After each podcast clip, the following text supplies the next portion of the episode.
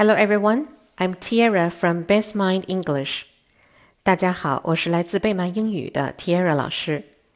今天呢，我们讲的故事是 Little by Little，慢慢来。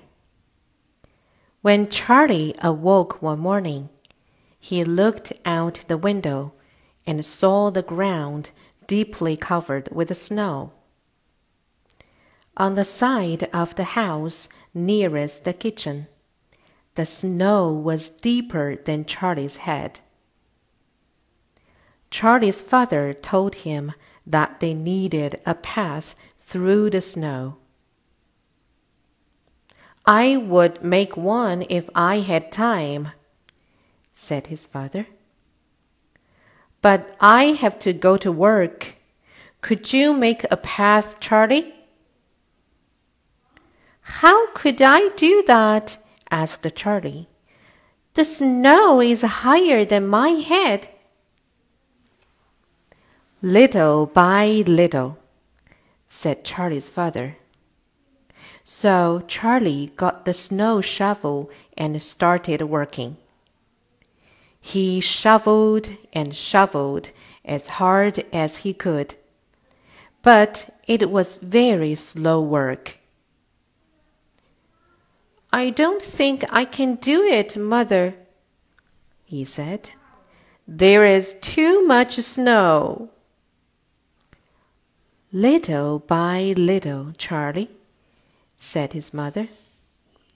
The snow fell in tiny flakes, but see what a great pile it has made. Yes, I see, mother, if I throw it away little by little, I can't do it. Charley continued working as hard as he could. When his father came home in the evening, he was very happy to see a nice, clear path. The next day, he gave Charley a fine blue sled. Written on the side of the sled were the words little by little. Word list Path P A T H path. Path means a small road. Little by little. Little L I T T L E Little by little means a small amount at a time until finished. Tiny, T I N Y, tiny. Tiny means a very small amount. Pile, P I L E, pile.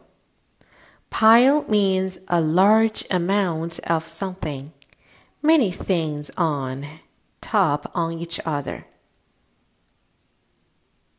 Sled S L E D sled. Sled means a small vehicle for traveling on snow. 好了，今天的故事就到这儿了，晚安喽，Good night。